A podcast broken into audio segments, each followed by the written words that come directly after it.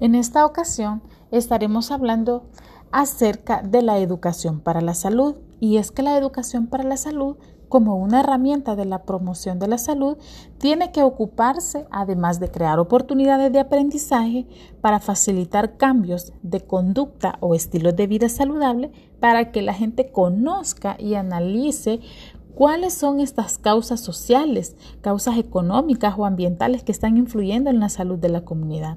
Esto significa una superación del papel tradicional que se ha atribuido a la educación para la salud, limitando pues fundamentalmente a cambiar las conductas de riesgo de las personas, convirtiéndose en un potente instrumento para el cambio.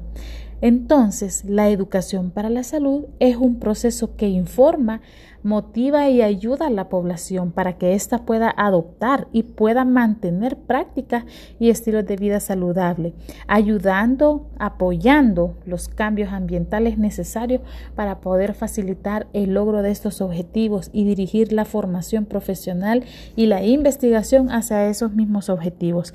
Dentro de los principales objetivos de la educación para la salud, estos van dirigidos a poder informar a la población sobre la salud actual, la enfermedad y las diferentes eh, formas mediante las cuales las personas pueden mejorar su propia salud. También eh, dentro de estos objetivos es motivar a la población para que se consigan hábitos más saludables y esto lográndolo a través del compromiso que toma cada una de las personas y el compromiso que toma la comunidad para poder mejorar sus estilos de vida. Ayudar a la población a adquirir los conocimientos, las actitudes y las habilidades necesarias para mantener un estilo de vida saludable.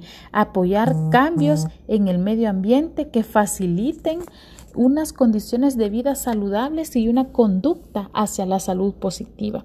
También es muy importante que nosotros tomemos en cuenta la promoción de la enseñanza, la formación y capacitación de todos los agentes de educación para la salud de la comunidad.